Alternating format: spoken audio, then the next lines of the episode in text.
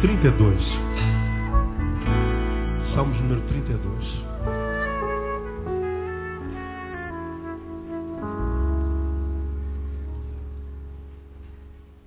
Geralmente, quartas-feiras, eu faço série de, de, sermões.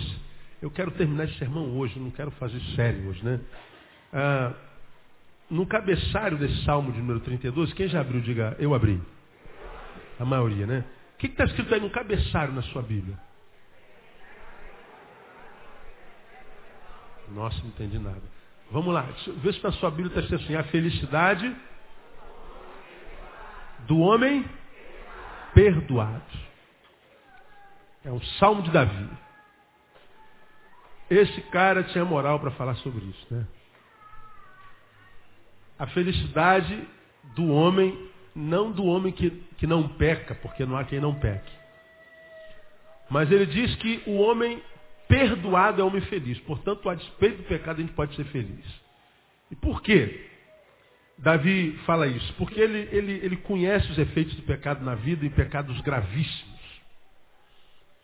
E eu queria conversar sobre pecado com, com você hoje, bem rapidamente, a partir desse salmo de número 32. Vamos ler ele todo, ele é bem rapidinho. Diz assim: Bem-aventurado aquele cuja transgressão é perdoada, cujo pecado é coberto. Bem-aventurado o homem a quem o Senhor não atribui iniquidade, em cujo espírito não há dolo. Enquanto guardei silêncio, consumiram-se os meus ossos, meu bramido durante o dia todo. Porque de dia e de noite a tua mão pesava sobre mim. O meu humor se tornou em sequidão de estio. Confessei-te o meu pecado, e a minha iniquidade não encobri. Disse eu, confessarei ao Senhor as minhas transgressões, e tu perdoaste a culpa do meu pecado. Pelo que todo aquele que é piedoso, ore a ti, a tempo de te poder achar. No transbordar de muitas águas, estás a ele não se estas a ele não chegarão. Tu és o meu esconderijo, preservas-me da angústia, de alegres cânticos de livramento me cercas. Instruir-te-ei, ensinar-te-ei o caminho que deves seguir, aconselhar-te-ei tendo-te sob a minha vista. Não sejais como o cavalo, nem como a mula, que não tem entendimento, cuja boca precisa de cabresto e freio, de outra forma não se sujeitarão. O ímpio tem muitas dores mas aquele que confia no Senhor, a misericórdia o cerca.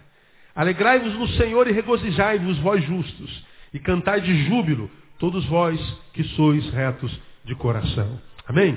Versículo 10, vamos ler juntos? O ímpio tem muitas dores, mas aquele que confia no Senhor, a misericórdia o quê? O cercará ou o cerca. Aquele que confia no Senhor. Mas o ímpio tem muitas dores. Ora, Davi foi um homem, e foi o homem segundo o coração de Deus, e nós já pregamos sobre Davi aqui N vezes. E na minha juventude, aliás, ainda sou muito jovem, quando era mais jovem do que hoje, eu estudava a vida de Davi e eu entrava em crise. Mas no tempo em que eu, eu era muito mais religioso do que tinha relação com Deus, eu cria num Deus diante do qual a gente podia nem se mexer. Ah, nos ensinavam que Deus era um Deus digno de reverência. E a gente muitas vezes olhava esse Deus com reverência, mas a reverência chegava às raias do medo.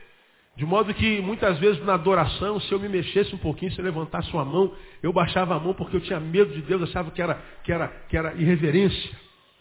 E a gente, enquanto no contexto histórico criticava os que celebravam com alegria, que, que pulavam, que saltavam, porque a gente dizia que isso era irreverência. E Deus não se agrada de reverência. E aí, na verdade, é, é, a, a, a mim me foi ministrado a ideia de um Deus que é transcendente, um Deus infinitamente grande, mas tão grande, tão poderoso, parecia que não era imanente, não caminhava perto da gente e que a gente não podia muitas vezes chamar de pai e de poder, quem sabe, deitar no colo dele, de sentir o calor dele, o calor das asas dele sobre nossa vida. A religião prega para nós, ensina para nós um Deus muito distante, um Deus ao qual se serve. Nós precisamos servir ao Senhor. Nós precisamos a, a, a, servir ao Todo-Poderoso. E a gente então serve a Deus.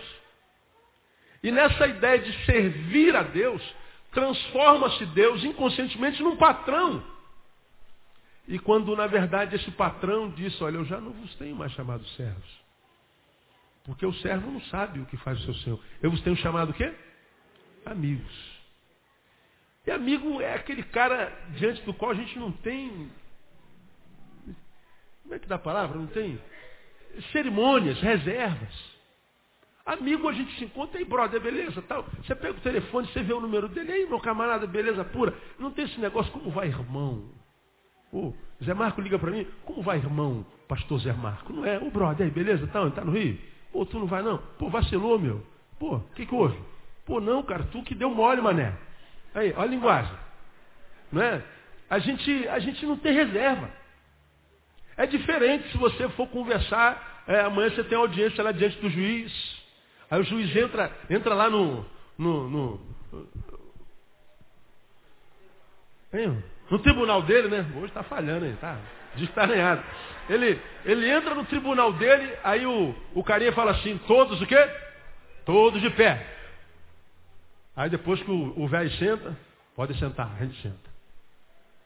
E é uma coisa esquisita, há intimidade. Nós estamos diante de alguém que é muito maior do que a gente e faz questão de que a gente se veja muito menor do que ele. Deus não é assim. Deus é um cara sangue bom. Deus é, um, é, um, é, um, é, é uma peça gente boa dessa. Eu gosto de ver Deus assim. E eu vejo assim e não vejo nenhuma falta de respeito nisso. Ele que disse, Neil, eu não quero que você seja meu empregado, eu quero que você seja meu brother, meu amigo. Eu quero que na sua, na sua intimidade, você entre na minha intimidade sem reservas. Entra como quem entra na presença de um amigo. Entra na minha presença como quem entra na presença do teu pai. E o filho não tem reservas com o pai. É bonito ver a relação de um filho com o pai. O filho pula no pescoço do pai. Quando é, é, é filho é homem e o pai é homem, você sabe que filho gosta de brincar de luta, né? Dá pernada no pai, dá gravata no pai, joga o pai no chão, né? E dá bico na canela e o pai tem que botar a mão. Ah, meu, meu filho, pega leve, assim, né? Briga de luta, né? E, e qual o de respeito desse filho para com esse pai? Hum, eu gosto mais do Abapai do que o Jeová Tsebaú, Deus dos Exércitos. Esse é, é, o Deus. E esse Deus olhava para Davi e disse assim, ó, Davi é o homem segundo meu coração. O que eu quero ver reproduzido na humanidade é o que eu vejo em Davi. Aí eu, garoto, olhava para Davi e lia a história dele. A Bíblia não faz questão nenhuma de esconder o podre de ninguém. Está lá o podre de todo mundo. Desde o Éden até o final, está lá o podre de Abraão, o podre de Jacó, o podre de Davi, o podre de todo mundo. A Bíblia não fez nenhuma intenção, nenhum, teve nunca desejo intenção alguma de vender a imagem de que os personagens da Bíblia fossem mais santos do que nós, fossem menos humanos do que nós e fossem melhores do que nós. Não. A maioria deles, se você se comparar, você é melhor. E eu olhava para Davi e falava assim, pô Senhor, eu sou melhor do que Davi mil vezes. Minha família é melhor do que a dele. Meus pecados são menorzinhos que os dele. São em menor quantidade que os dele. O cara vacila demais. Mas Deus fala assim, ó, apesar dele ter feito o que fez, ele continua sendo meu camarada. Portanto, Deus não, já aprendemos isso aqui, não nos valoriza pelo que fazemos. Ele nos valoriza pelo que somos. De modo que quando a gente fala de pecado, a gente não fala de uma coisa que rouba o amor de Deus por nós. Não rouba. Se você for lá em Bangu 1, 2, 3, 4, 5, 6, 7, 8, onde estão lá, dizem, os piores homens da sociedade que não podem conviver conosco são os bestas feras, os homens mais bravos, os mais malignos, os mais malvados do mundo, aqueles homens que mataram, estupraram, espartejaram, arrebentaram com todo mundo, estão lá pagando pelo que fizeram no dia da visitação, você chega lá na porta. Tem um milhão de mães do lado de fora, com bolsa, com fruta, com roupa nova, roupa lavada. Está todo mundo lá, aquelas veinhas sofridas para visitar o filhinho dela. E de repente você está passando em frente ao Bangu e fala assim, a senhora é mãe daquele animal, daquele fulano das quantas sou. Seu filho matou minha filha, estuprou minha filha, esquartejou minha filha. Seu filho é um monstro. Dizer isso para a mãe do monstro rouba o amor da mãe do monstro pelo monstro? Não. Meu filho matou, roubou, esquartejou, estuprou. Meu filho é um monstro, mas é meu filho e eu o amo. É assim não é? é? Quem é que pode explicar o amor de mãe? Ninguém. Agora, se uma mãe que é humana, pecadora, ama um filho dessa forma, como imaginar que Deus amaria de uma forma menor? Como imaginar que o meu pecado me transformaria numa persona não grata para Deus? Como imaginar que o meu pecado afastaria Deus de mim? Como imaginar que o pecado faria com que Deus virasse as costas para mim? Porque é o que a gente ouve o tempo inteiro. O pecado, ele não rouba o amor de Deus por nós. As consequências do pecado são outras. Se manifesta na nossa vida em outra vertente. E eu quero mostrar para você por que a gente não pode pecar. Primeiro porque Romanos diz que o salário do pecado é a morte. Não só a morte eterna, separação definitiva de Deus, inferno, como a morte existencial. A morte, quando é, o pecado é uma realidade da nossa vida, ela se estabelece na nossa vida, a gente vai morrendo devagarinho. E morrer devagarinho é não viver devagarinho. É, é, ver a vida se afastando de nós sempre. Todo dia um pouquinho. Cada dia que a gente acorda, a gente acorda mais morto. E a vida ela vai fugindo de nós, como uma bola que está com furo um pneu, que está com um prego lá. Portanto, o prego cravou no pneu e ficou. Ele vai levar alguns dias para esvaziar. O pneu vai esvaziando devagarinho, mas chega uma hora que ele esvazia completamente. O pecado é como se nós tivéssemos o furinho e a nossa vida fosse murchando, murchando, murchando, murchando. Mas sejamos nós um, uma bola cheia, um pneu cheio, um pneu murcho. Deixa eu te dar uma boa notícia. Deus continua amando o pneu. Diga para você falar, você é um pneu que Deus vai amar até a morte. Quem está entendendo? Diga, eu estou entendendo, pastor. Saber que Deus nos ama de qualquer jeito não é uma benção, amém ou amém, mano? É uma benção. Então por que, que a gente não pode pecar? Porque o pecado traz algumas consequências nefastas. Eu quero mostrar algumas para vocês. Versículo 3. Enquanto guardei silêncio, o que, que aconteceu com Davi? O que, que aconteceu, Leia? Consumiram-se os meus ossos. Porque ele está falando, bem-aventurado aquele cuja transgressão é, é, perdoada e cujo pecado é coberto. Mas ele está dizendo, enquanto eu guardei silêncio, enquanto eu não confessei, enquanto o meu pecado era uma realidade, os meus ossos se consumiram. O que, que é isso aqui? É dizer que o pecado, ele tem o poder de prejudicar até a nossa vida biológica. O pecado que é algo espiritual, reverbera na qualidade de vida é, biológica material. O pecado ele tem o poder de, de, de gerar problemas que a gente chamaria de psicossomáticas, que na verdade não são psicossomáticas, são pecadossomáticas. Nem o psicólogo vai curar, o, o psicanalista não vai curar, porque ela está desenvolvida na alma. É pecado, é de cunho espiritual. E esse pecado na minha alma faz com que até os ossos se consumam. Olha que coisa interessante. Você, você já perdeu um ente querido há tanto, tanto, tantos anos atrás. Você é, for lá onde ele está enterrado hoje, se já passou um ano, se abrir o, o, o, o buraco, hoje está ruim, está tá brabo. Se abrir o buraco lá, o que, que você vai achar lá dentro? Diga para mim. Ossos. Aí tu viu os ossos, fechou o buraco. Se tu voltar daqui a 10 anos, o que, que você vai achar dentro do buraco? Ossos. Se tu voltar daqui a 20 anos, você vai achar no buraco? Ossos.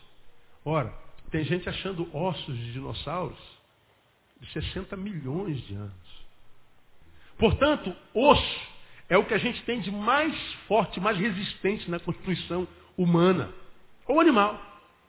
Agora, o que, que Davi está dizendo aqui? Quando o pecado é algo que nós acolhemos por vontade, por decisão, esse pecado ele tem um poder tão grande na nossa vida biológica que ele pode mexer até naquilo que nem o tempo mexe nos ossos. Está falando do poder que ele tem de influência na nossa vida. de como o pecado ele influencia na minha vida biológica, influencia no meu corpo. Eu engordo, eu emagreço, ou eu tenho pano branco, ou eu tenho queda de cabelo, ou eu tenho um monte de coisa. Pecado. Pô, pastor, você acha que o pecado tem poder de fazer isso? Não, não acho não. Eu tenho certeza absoluta. Porque eu trabalho com gente há 20 anos. E trabalhar com gente faz-nos aprender um pouquinho e faz-nos conhecer algumas coisas que adoecem seres humanos. Faz com que os ossos se consumam, prejudica o desenvolvimento biológico. Veja mais, versículo 4. Porque de dia e de noite, o que, que acontece? A tua mão o quê? Pesava sobre mim. E quando a mão pesa, o que, que acontece? Lê o restante do versículo. O meu humor se tornou em sequidão. Olha o que, que o pecado faz. Primeiro, a sensação de que a mão de Deus está sobre nós. Mas só que a mão de Deus está sobre nós numa perspectiva diferente de Isaías 59, que diz que a mão do Senhor não está encolhida para que não possa salvar. Lá, Isaías diz, a mão do Senhor está estendida para salvar, está sobre tua vida para salvar. Mas aqui ele está dizendo, a mão do Senhor aqui não está estendida para salvar. Pelo contrário, a mão do Senhor gera peso, vira um fardo. Isso está dizendo que o pecado prejudica o nosso desenvolvimento espiritual. Parece que o Deus, que é o nosso aliado, se transforma em nosso adversário. É só você parar para pensar lá no Éden, há muitos anos atrás, se eu não me engano, eu já falei sobre isso aqui, o que, que o pecado gerou lá no Éden. Quando o homem ele peca, ah, nós falamos lá naquele sermão que a primeira coisa que o pecado afetou na humanidade representada em Adão e Eva foi na razão. Ninguém que vive em pecado deve confiar plenamente na sua razão. E de onde o senhor tirou isso, pastor? Deus passeia a tardinha no jardim e Adão, depois do pecado, vendo Deus que o visitava todo dia, agora, depois do pecado, o que, que Adão faz? Olha Adão se escondendo de Deus. Deus está vindo lá, e Adão está aqui, ó. Deus não vai me achar aqui, não vai me ver. Cara, um cara que acha que pode se esconder de Deus atrás de uma moita, está com a razão plena? E o interessante é que Deus se faz de, de rogado. Pai e filho brincando de pique-esconde. Né? Teu filho está atrás da cortina. Né? E o pezão do lado de fora. Aí o pai fala, onde é que você está, filho? Onde é que ele está? Alguém viu meu filho? Alguém viu? O meu filho. Aí você passa para lá e para cá. E ele ainda faz assim. e o pai, onde é que está meu filho? Isso é misericórdia. Isso é misericórdia. Porque se tu, tu vai procurar o filho, tu vê o pezão, te achei, ah, perdeu. Não, é falta de misericórdia com o moleque. Passar por sobre ele é usar de misericórdia. E Deus então passa pelo jardim Adão, onde é que tu está? Está o, o, o manezão lá atrás da moita, achando que pode. Não está com a razão boa. É o que o pecado faz com a gente. O pecado ele vai, ele vai mexendo com a nossa vida biológica, vai mexendo com a nossa vida é, espiritual. E a gente vê que o Deus, que até ontem era o meu parceiro, era tudo que eu tinha. Porque como nós já pregamos, todo animalzinho tinha uma animalzinha para ele. Adão estava sozinho, a presença de Adão era Deus. O Deus que era aliado se tornou agora inimigo. Tanto é que o Deus que o colocou no jardim para dele gozar, foi o Deus que agora, depois do pecado, o expulsa do jardim. E coloca anjos com espada flamejante para que ele não entre no jardim. A vida vai sendo desconfigurada. Né? Entra, entra é, é, ruído na comunicação, entra vírus na relação com Deus e desconfigura tudo, acaba com tudo. Destrói a nossa vida espiritual. E muitas vezes, por causa do pecado, a nossa vida, destru... nossa vida espiritual é destruída e nós continuamos na igreja, só que vivendo uma vida religiosa. Grande parte dos crentes são assim. Eles precisam fazer alguma coisa na igreja, na instituição, para que sintam de alguma forma que ainda tenham alguma relação com Deus, que é o cabeça do corpo. Porque, pastor, se não me der um chão para varrer, se não me der um cargo na igreja, se não me der alguma coisa para fazer, se não me der um coro para cantar, se não me der um público para pregar, se não me der alguma causa para dirigir, uma célula para estar, se eu não estiver fazendo alguma coisa na instituição, eu morro, eu enfraqueço. E durante a minha vida inteira eu vi crentes que estavam fracos na fé e um mais antigo, com muito boa intenção, mas sem razão nenhuma, diz assim, pastor, vamos dar um cargozinho para ele se animar. Já vi pessoas dizendo, vamos consagrar esse seminarista. Esse seminarista está longe, pastor. Vamos consagrá-lo pastor, para ver se ele se anima. O que, que acontece quando nós estamos no pecado? Nós perdemos a relação com a fonte e temos que nos ater com a religião. E o religioso, ele é pior do que qualquer arreligioso. Muitas vezes é mais fácil lidar com ateu, porém humano, do que com religioso que não se enxerga. É difícil demais lidar com um religioso. Agora, isso, pecado que prejudica o nosso desenvolvimento espiritual, transforma Deus em adversário. 3. 4b. O meu humor se tornou em sequidão de estio. Meu humor acabou. Irmão, é muito comum na sociedade contemporânea, de vez em quando nós atravessarmos um período assim que o humor simplesmente assim, eu fui. Pô, tu acorda, parece que a cama não sai das tuas costas. Tu vai pra rua, cara, pô, cara, hoje eu tô, hoje, hoje tá down o dia, né? Hoje tá. O humor foi embora, parece que o, amor, o humor não acordou. Tu acordou e o humor ficou na cama. Alegria não, não, não aparece, alegria, oi, você tá aí? O cara falar com ele, não. Tá me procurando, mas eu não quero saber. E tu vê a vida sendo invadida pela indiferença com tudo. Cara, aquele, aquele, aquele, aquele trabalho que era tua fonte de alegria não é mais, já perdeu sentido. Família perde sentido. Ah, teus bens perdem sentido. Amigos perdem sentido. A palavra nem se fala. Quando você começa a, perder gosto pela vida, porque a palavra já está longe de você há milhares de anos. Porque enquanto a gente está ligado a essa palavra, duvido que alguma coisa que tenha valor em Deus para tu deixa de ter valor. Dia que você começar a perder valor pelas coisas, é porque isso aqui já não vale nada mais na sua vida. Nada. Então a vida, ela, ela, o humor, o colorido, o florido, os jardins vão secando. E a vida se torna cinzenta. A vida se torna uma obrigação. O que tem na tua vida hoje, pastor, é só o que eu tenho que fazer. E faço porque eu sou obrigado. Porque se eu não fosse obrigado, também não faria. E o que você não é obrigado a fazer, fazer por prazer. Cortei tudo porque eu não tenho prazer em mais nada. Aí alguém pergunta, por qual é o teu problema, cara? E você de repente não sabe qual é o problema. Quantos de vocês entram nos gabinetes pastorais, no meu e dos outros, e falam assim, pastor, eu não sei por onde eu vou começar. Eu sempre digo, começa do começo, né?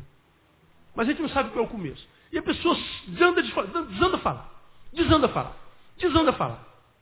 E fala, e fala, e fala. Depois que ela fala, uma hora ela tem, uma hora, eu falo assim, pois bem, ah, já acabou o seu tempo, né? Estamos, você já está falando há uma hora, uma hora e pouco. Agora, deixa eu perguntar a você, qual é o seu problema depois do que você falou? Ela não sabe. Grande parte delas queriam que nós, no meio das muitas palavras, detectássemos qual é o problema. E quando a gente fala, sabe qual é o seu problema? Seu problema é esse. Ela falou, ah, é mesmo, né, pastor? Pois é. E vai embora. Não, não, resolveu o problema, não, mas eu já sei qual é. Não resolveu, mas eu já sei qual é. Porque não saber o problema gera mais dor ou vazio do que o problema em si. E a maioria de nós vamos acordando de manhã e cada vez que acorda, acorda menos vivo. Acorda com menos humor. As coisas vão perdendo sentido. Isso acontece com todos nós nessa vida estressante que nós vivemos. Mas, meu irmão, quando você percebe que isso aconteceu hoje, aconteceu ontem, acontecerá, aconteceu amanhã de novo, e aconteceu durante uma semana, você olhou para você, tem um mês que você está assim, você tem que dar um stop. Não, peraí. Está ficando crônico, meu. Jesus me disse que ele veio para que eu tivesse o que, meu irmão? Vida. Que tipo de vida? Com abundância. E cadê a abundância da minha vida? Cadê a alegria da minha vida? Não tá. Então eu preciso fazer um check-up. E muitas vezes a gente faz o check-up é, é, é, lá pela, pela, pela, pela saúde e o médico diz assim, você não tem nada, a gente fica com raiva do médico. Esse médico é muito ruim. Como é que eu não tenho nada ou como é que eu estou? O cara não deu remédio, não deu nada. Às vezes o cara te dá um remédio que é um placebo, não vale nada, mas você saiu com remédio, esse médico é bom, esse médico é maravilhoso. E o remédio não vale nada. É porque a gente quer tomar o remédio, porque se o cara fala assim, você não tem nada, mas você tem todos os sintomas. Às vezes, é pecado, irmão. Pode ser o pecadinho de estimação que a gente faz há 200 mil anos e eh, a gente carrega na coleira quando vai para. Aí ele para, fazer xixi e tudo, pecadinho. Viu de estimação, a gente dá comida para ele. E a gente acha que ele é inofensivo. Todo mundo faz, pastor. Tem um monte de gente na igreja fazendo, pastor. E como eu digo sempre, quando você ouvir a tua alma dizer para você, todo mundo faz, diga para a tua alma, meu nome não tem todo mundo. Como é seu nome todo? Como é o nome todo? Daiane, Ellen, Sabino Noronha. Tem todo mundo? Não. Como é seu nome todo? Ana Carolina de Almeida e Silva, todo mundo? Não tem. Neil Teixeira Barreto, todo mundo? Não tem todo mundo. Mas pastor, todo mundo está fazendo problema de todo mundo. Meu nome é Barreto. Eu sou o Barretão. E o Barretão não é todo mundo, nem todo mundo é Barretão. Morra todo mundo. Eu vou viver o Barretão da melhor forma que o Barretão possa ser. E você da mesma forma. Cada um dará conta de si mesmo a Deus e cada um dá conta de si mesmo a si mesmo. E a gente fica tentando justificar o nosso pecado porque todo mundo comete pecado. Dane-se todo mundo. Você tem que decidir que tipo de vida você vai viver diante de Deus, diante dos homens. Porque senão a gente joga todo mundo na carroça e joga todo mundo ribanceira abaixo, que é o que está acontecendo com a sociedade. Está todo mundo dentro do mesmo barco e indo de ribanceira abaixo. Nós estamos indo de mal a pior. E a gente tem aprendido aqui que quando Deus nos enche com o seu Espírito, o que o Espírito Santo faz de fato na nossa vida não é a capacidade de ficar aqui dentro desse tempo falando língua estranha. Amém. Falar língua estranha é uma bênção. Mas não resolve nossos problemas. Eu não posso tirar de Deus só o que eu tiro de Deus em duas horas de culto. Eu não posso ter de Deus só o que eu tenho de Deus na quarta-feira à noite, domingo de manhã, domingo à noite. Eu não posso ter de Deus só o tempo que eu estou dentro do templo adorando a Deus. O Deus que a gente serve não é o Deus de quarta nem de domingo, ele é Senhor da segunda-feira também. Ele é o Senhor do sábado à tarde, da terça de manhã. Ele é o Deus de todos os dias. Ele disse, eu estou contigo todo dia, irmão. Agora a gente vai se entregando. E a vida vai fugindo de nós. O humor vai acabando. Portanto, o pecado afeta o nosso desenvolvimento psicológico. O humor seca. Seca. Muitas vezes o nosso humor está meio sequinho porque a gente está duro, está com conta, a, a mulher não está reagindo bem, o marido não está legal, o filho está perdido. Né? A gente está aí é, é, é, meio escabrunhado, estamos desempregados. Então você tem uma fonte de tristeza normal. Agora, cara, tu olha ao redor e está aí acabado, acabada. E quem está do lado fala assim, ó, você não tem razão para estar tá assim. Para de palhaçada, reage. Tu fica com raiva dele. Agora, se tu ouve com outros ouvidos, fala assim, pô, cara, tá tudo no lugar, meu. Pode não estar tá sobrando muito, mas faltando também não está. Se eu for olhar para trás, tem gente, a fila de trás está tá, tá muito grande. Tem muita gente pior do que eu que está eh, dando baile, meu. Quem lá está pior que eu mil vezes e o cara está dando festa. Se ele tivesse minha vida, então, ele, o que ele ia fazer? Agora eu estou aqui choramingando a vida, eu não sei nem por que, que eu estou assim. Esse texto está me dizendo que o pecado ele prejudica o meu desenvolvimento psicológico, meu desenvolvimento espiritual, meu, meu desenvolvimento biológico. O pecado ele arrebenta com a nossa vida. Aí você fala assim, então Deus deixou de amar? Não, Deus não deixou de amar, Ele continua amando. Mas quando o pecado me toma, eu me basto para que o amor de Deus não exerça a influência que ele deve exercer na nossa vida. A gente muitas vezes tem medo do pecado porque o pecado nos joga no inferno. Inferno, inferno é um favor para muitos que estão vivendo no inferno existencial hoje. Tanto é que os suicidas estão pululando por aí. Ele acha que a morte vai resolver o vazio que ele está vivendo hoje. Ele só vai saber que o suicídio não resolve quando chegar do outro lado. Aí ele vai falar assim, meu Deus, que besteira que eu fiz. Eu era feliz e não sabia. Não é? Eu era feliz e não sabia. Agora, enquanto a gente está do lado de cá, a gente fica imaginando que a morte resolve. Quanta gente, irmão, que a morte, a ideia de morte passa na cabeça, não é teu caso? Se é, a gente precisa se reescrever. A gente precisa repensar a nossa história, porque os pecados trazem consequências nefastas. A gente não pode brincar com essa desgraça. A gente não pode brincar com isso. Então, pastor, se é o meu caso, o que, é que eu devo fazer para reverter esse quadro? Porque eu estou percebendo que eu tenho tido problemas é, é, de doenças constantes, eu tenho tido problemas biológicos constantes. Ninguém descobre nada, ninguém vê nada, ninguém encontra nada. Será que pode ser pecado? Pode. Agora quem sabe é você. Pastor, eu não consigo reter, como disse o salmista no início do culto, escondi a tua palavra no meu coração para eu não pecar contra ti. E o Senhor falou que a palavra só opera quando a gente retém, quando a gente esconde. Eu não consigo reter nada. O Senhor prega aqui hoje à noite, eu vivo com a palavra. Se eu pudesse, o culto não acabava nunca mais. E o Senhor ficava pregando aí três dias direto. Porque eu amo a palavra, eu amo. Quando a palavra de Deus é pregada nesse lugar. Agora, quando acaba o culto, eu chego ali do outro lado da rua, você, lembra o que o pastor Neil pregou, irmão? Eu sei que foi uma bênção, agora o que foi? Eu não me lembro. Você não consegue reter. Agora não entra em crise, porque reter tudo ninguém retém. Mas como eu já falei aqui outrora, irmão, quando a gente lê um livro, não é o livro que nos abençoa, é uma frase do livro. É um capítulo do livro. A gente não, não, não, lê, não lê o livro todo. Por isso eu tenho alguns livros na minha vida que eu leio todo ano. Foram livros que representaram tanto, mas tanto na minha vida, contribuíram tanto para que eu fosse o que eu sou. Eu não sou nada, mas o nada que eu sou eu amo. E esse nada que eu amo se transformou num nada amável por causa de muitos livros que eu li. Frases que impactaram minha vida. Aí quando você lê a segunda vez, aquela frase já está lá toda sublinhada. Aí tu vai descobrir que existem outras partes do livro que vão te abençoar de novo. Tem livro que eu li há cinco anos, todo ano. Porque são frases. Então, um sermão não é um sermão inteiro que você vai lembrar. Você vai lembrar de uma frase do sermão. Você vai lembrar de um capítulo do sermão. Você vai lembrar de uma palavra do sermão, de uma ilustração do sermão. Compra sermão, bota sermão no carro, vai ouvindo a palavra. Senão, você vai ver que o pecado toma conta de você e você vai morrendo todo dia um pouquinho. Todo dia.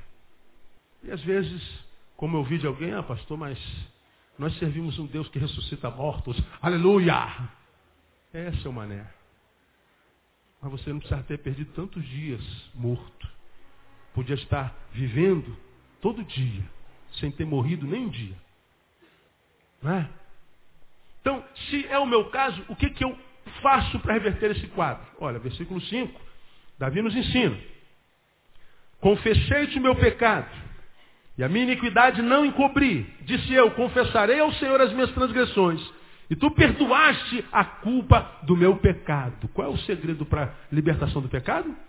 Confissão. Aquele que confessa os seus pecados e os deixa, o que, diz a palavra? Alcançará misericórdia. Aquele que confessa e deixa. Deixa eu falar uma coisa para você: tempo não apaga pecado. O que apaga pecado é confissão e deixá-lo de lado. É mudança de rumo, mudança de atitude, mudança de, de, de perfil, é, é, é, conversão. Convertermos todo dia. Metanoia, meia volta, volver todo dia. Isso é que apaga pecados. Quando a gente confessa pecado sem medo, quando a gente admite o pecado com coragem, quando a gente se liberta dele com ousadia, aí essa confissão de pecados traz consequências também maravilhosas na nossa vida. E algumas delas eu deixo com você e termino no versículo 7. Davi confessa o pecado e depois veja como é que o discurso muda todinho, cara. Muda tudo. Tu és o meu esconderijo. Preservas-me da angústia ou da tribulação de alegres cânticos de livramento me cercas. Tu és o meu esconderijo. Ou seja, quando a gente confessa o pecado, a gente tem Deus como esconderijo, a gente tem Deus de novo como aliado. E, e a, coisa, a coisa é tão tremenda, irmão, que é parece que a gente não conhece a Deus, né? A gente fica com medo de Deus. Quando está em pecado, a gente foge de Deus. Quando está em pecado, foge da igreja. Ah, não vou para a igreja não estou em pecado, não toma ceia. Quando está em pecado, às vezes baixa a cabeça quando passa do lado do pastor. Porque quando o cara está em pecado, o brilho some da face. É muito, é, é muito claro, irmão. Muito, mas é muito claro. O teu olho fica cinza. O brilho, ele some da sua, da sua face. Se eu sei quando alguém está em pecado, imagina Deus. Agora, Deus sabe do podre de cada um de nós, do pecado de cada um de nós. E aí, quando a gente tem a coragem de entrar lá no nosso quarto, humildemente, não mais como mendigo, como pedinte, que só se lembra de Deus para pedir alguma coisa, para tirar alguma coisa dele. Mas a gente entra na qualidade de filho, aquele filho que fez besteira, e vem de cabeça baixinha para o pai, pai, fiz M. O pai, de repente, ele pode falar, o que, que você fez, moleque? Aí tu confessa o teu pecado, mas pai, eu vim aqui falar com o senhor antes que alguém te dissesse. Pronto. É como aquele filho, só filho único. O, o pai está trabalhando. A mãe está na máquina de costura. E o filho está sozinho em casa. Ele não tem, nem cachorro tem. Daqui a pouco cai a louça todinha da, da pia. Quebra tudo.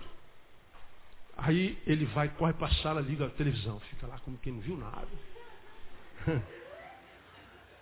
A mãe, a mãe chega na cozinha, vê tudo quebrado, vai lá na sala. O que, que a mãe faz? Eu sei que foi você, seu safado sem vergonha. É assim que a mãe faz? Não. A mãe fala assim, quem foi que quebrou aquilo lá na cozinha? A mãe sabe quem foi, não? Por que, que a mãe fala assim, quem foi que fez aquilo lá? Eu não fui, mãe, eu não. Olha, ó, juro por Deus. Foi fantasma vai apanhar porque mentiu. Agora se o moleque fala assim, ó, mãe, foi eu, foi sem querer, me perdoa. Por que você não foi lá falar comigo, filho? Ah, mãe, eu sei lá, fiquei com medo, só me perdoa. O coração de mãe é mole. O coração de Deus é mole, cara. Quando a gente chega lá no nosso quarto, chega como quem fez besteira, Lá em casa, quem, a gente sabe, nós, nós temos um cachorro em casa, quando ele faz cocô em lugar errado, a gente pode estar na cozinha, ele fez cocô lá na, lá na sala, lá do outro lado. Daqui a pouco ele entra na cozinha com o rabinho entre as pernas assim. Se ele não entrasse com o rabinho entre as pernas, não ia saber nunca que ele cagou na sala. não é verdade? Aí quando ele chega com o rabinho, a gente fala assim, já fez cocô no lugar errado, né, seu safado? Ele se entrega. Aí a gente às vezes entra no quarto, se a gente entrar na qualidade de filho, fala, Deus, pô, eu tenho sido um vacilão, cara. Pô, eu não consigo vencer isso, eu, eu não sei o que, que rola comigo, eu não sei o que está acontecendo. Não precisa, Augusto Deus Jeová. Genuflexo em sua imacercível presença. Cara, Deus não se impressiona com isso. O que, que impressiona Deus? Um coração contrito. Um coração contrito não desprezarás, ó Deus. Agora o cara chega cheio de religiosidade. Ó, oh, Deus trouxe uma oferta aqui para tua. Cala a boca, irmão. Deus quer a tua simplicidade. Quando você chega lá e contar que você cometeu um pecado, como eu já ensinei aqui, Deus vai falar para você, eu já sabia que você fez isso, filho. Eu só queria que você tivesse contato com o seu pecado, se enxergasse e visse a besteira que você está fazendo consigo. Eu quero que vocês aprendam aqui, meu ovelha. Aqui na minha ovelha não precisa entender como eu estou ensinando aqui agora. O seu pecado não pode atingir a santidade de Deus. Oh, o teu pecado agride a Deus. Quem na criação consegue agredir a Deus? Quem? O que, que eu posso fazer ao ponto de, de tocar na majestade de Deus? Quem é capaz disso? Quando é que o meu pecado agride a Deus? Porque o meu pecado me agride, eu sou a coroa da criação de Deus e Deus se ofende quando eu faço mal a mim mesmo. O que entristece a Deus no pecado é o que o pecado faz comigo, o que o pecado faz com o meu próximo, que é Ele. Deus se entristece com o pecado porque nós nos agredimos. Então Deus está dizendo, eu sei que você está pecando, e eu não deixei de amar você por causa disso. Então você não precisa viver uma vida de mentira. Entra no teu aposento. Teu pai te vê em secreto, como diz a palavra, te perdoará, te abençoará. Ele transforma Deus no nosso esconderijo, um lugar de refúgio, um lugar de descanso. Segundo, lá no versículo 7b, ele diz assim, estou terminando, de alegres cânticos de livramento me cercas. Você é, é, receberá é, de Deus um espírito de louvor e não um espírito de angústia, porque o pecado rouba o humor. Quando a gente confessa o pecado, Deus devolve o humor. E esse humor que é devolvido depois da confissão do pecado que eu deixei, é a alegria do Senhor. Como eu já falei aqui, a alegria do Senhor é o que mesmo? A nossa força. Primeira coisa que o diabo faz quando quer destruir alguém é roubar a alegria. Transforma você numa pessoa triste, amargurada. Incapaz de sorrir, incapaz de celebrar. Irmão, o que, que te dá prazer na vida? Eu preguei aqui bem pouco tempo atrás uma pessoa escandalizou. Eu falei, eu tenho muito poucos prazeres na vida. Poucos, pastor, é poucos. Eu posso contar no dedo que me dá prazer. Entre essas coisas está minha moto. Moto é uma terapia para mim. Já falei isso mil vezes aqui. Fui para Morungaba, 600 quilômetros, segunda-feira fui de moto. Poxa, que só foi de avião? Eu queria dar uma relaxada. Na segunda-feira estava chovendo, vou na chuva mesmo. Aí eu disse, pastor, é doido, é, sou doido. Dá prazer. Gosto de comer com um casal de amigos, com casais de amigos, com gente boa, com gente que acrescente. Gente para as quais eu não preciso ser pastor. Pode ser só o Neil, sabe? Que fala besteira, que conta piada, que gosta de ouvir abobrinha. Neil. Se eu não cuidar do Neil, quem vai cuidar? Vocês? Eu amo estar jantando, almoçando, comendo. Livros, livros eu devoro.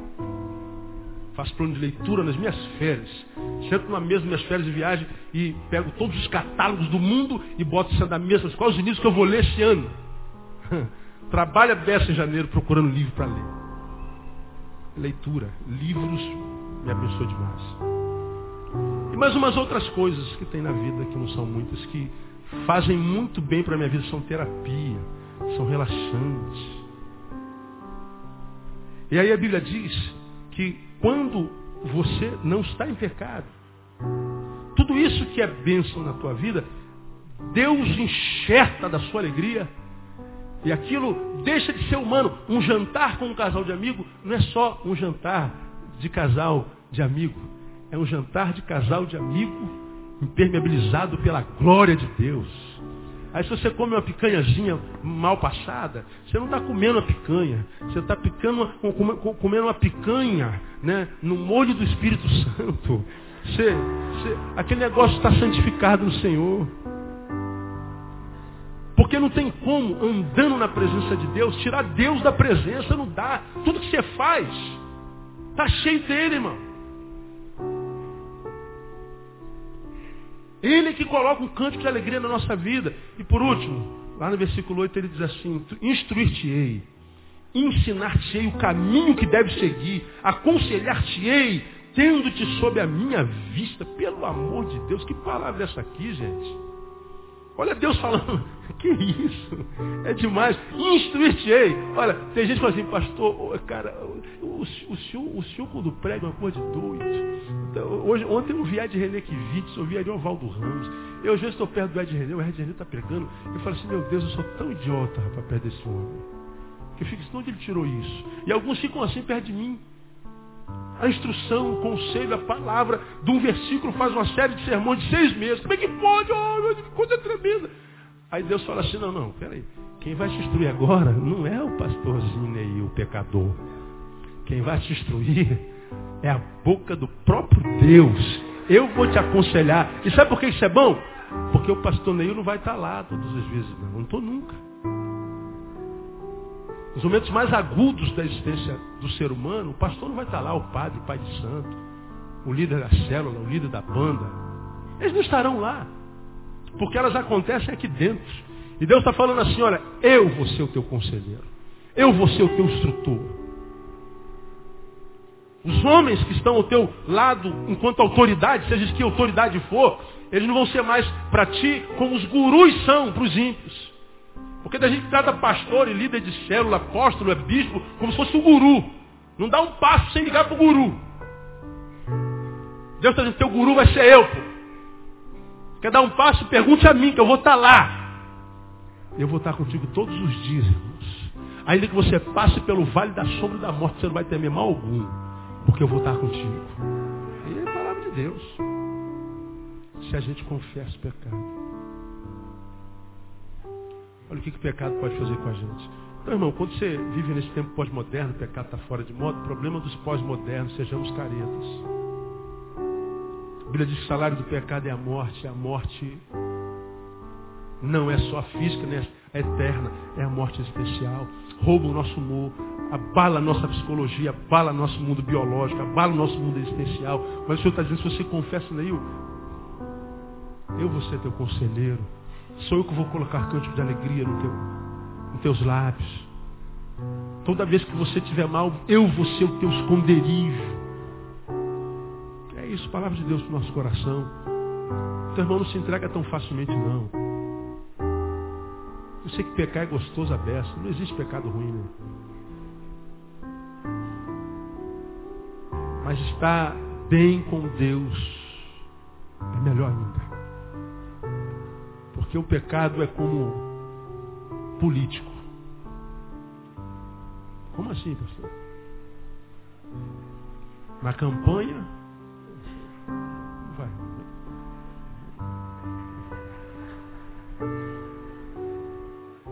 No início tudo são flores, né? Depois que é eleito, some e abandona você. Abandona teu bairro, abandona tua rua, abandona a desgraça toda. O pecado no início é gostoso, saboroso. Depois.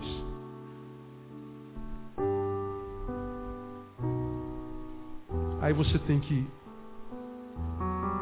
vencer a si mesmo e não cair naquela máxima que eu já disse aqui outrora, e eu escrevi isso na capa da minha Bíblia para eu não esquecer nunca.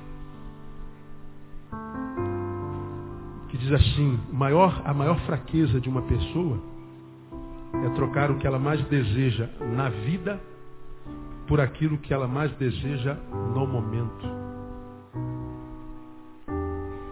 E o pecado é coisa de momento. E às vezes isso que você pratica no momento rouba de você aquilo que você mais queria na vida inteira. Trocar o que você mais deseja na vida por aquilo que você mais deseja no momento. Abra mão de momentos, esses momentos são só momentos. Fique no prejuízo no momento. Você vai ter lucro na vida. É o Senhor quem diz isso. Quem recebe, diga eu recebo essa palavra, pastor. E aplauda o Senhor bem forte.